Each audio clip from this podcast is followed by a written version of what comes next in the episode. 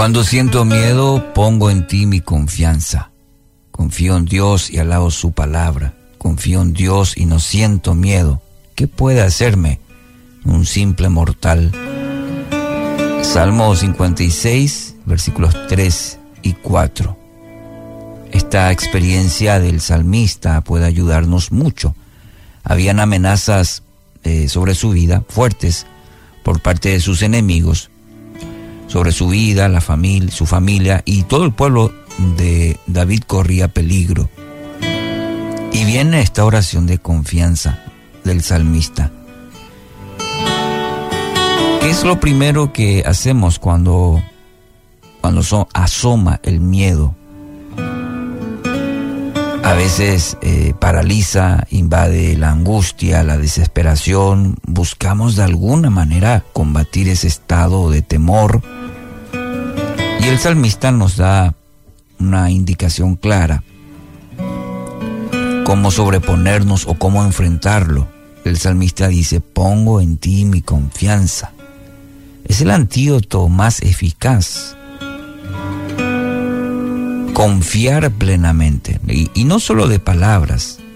Hay que tener en cuenta que esta situación, eh, esa situación está evaluando me refiero a la situación que estamos atravesando, si, realmente estamos depositando toda nuestra fe en el Dios que profesamos. Por eso muchas situaciones son la manera de madurar, de, de evaluar nuestra propia vida, si realmente estamos confiando plenamente en Dios. Spurgeon dijo una vez, pero confiar en Dios cuando las razones para alarma son muchas y agobiantes es la fe vencedora de los elegidos de Dios. Confiar cuando las cosas van bien, cuando no hay muchos sobresaltos, diríamos,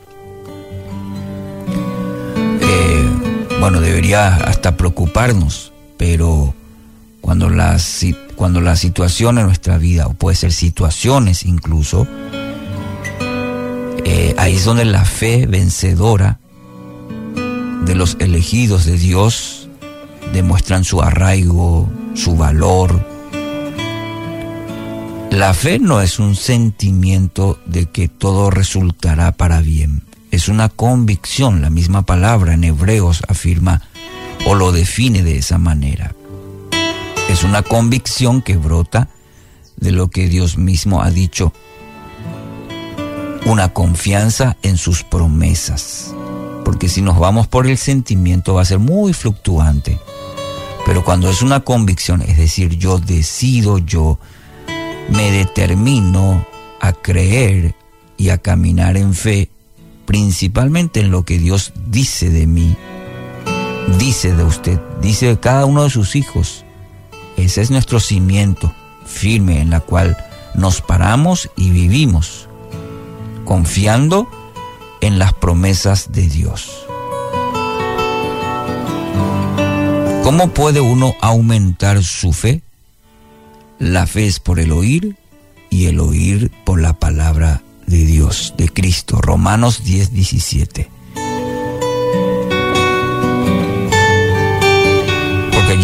En el tiempo de Jesús vino esa pregunta. ¿Aumenta mi fe? ¿Verdad? ya desde tiempos antiguos y por ende por hoy en día también. Entonces es importante recordar lo que la palabra misma nos dice. ¿Cómo aumentar la fe? Por el oír. Y el oír por la palabra de Cristo. Note que esto es lo que aplica el mismo salmista al decir confío en Dios y alabo su palabra. Declara, manifiesta la palabra, porque esas palabras son promesas seguras para cada uno de sus hijos. Quiero animarlo con las mismas palabras de Dios para Josué. También son para, para usted hoy. Nadie te podrá hacer frente en todos los días de tu vida. Estaré contigo, no te dejaré ni te desampararé. Josué 1.5 el oír por la palabra y la palabra le dice hoy a usted está en este día que Dios le concede un día más de vida. Estaré contigo, no te dejaré, no te voy a desamparar, yo estoy contigo en este momento.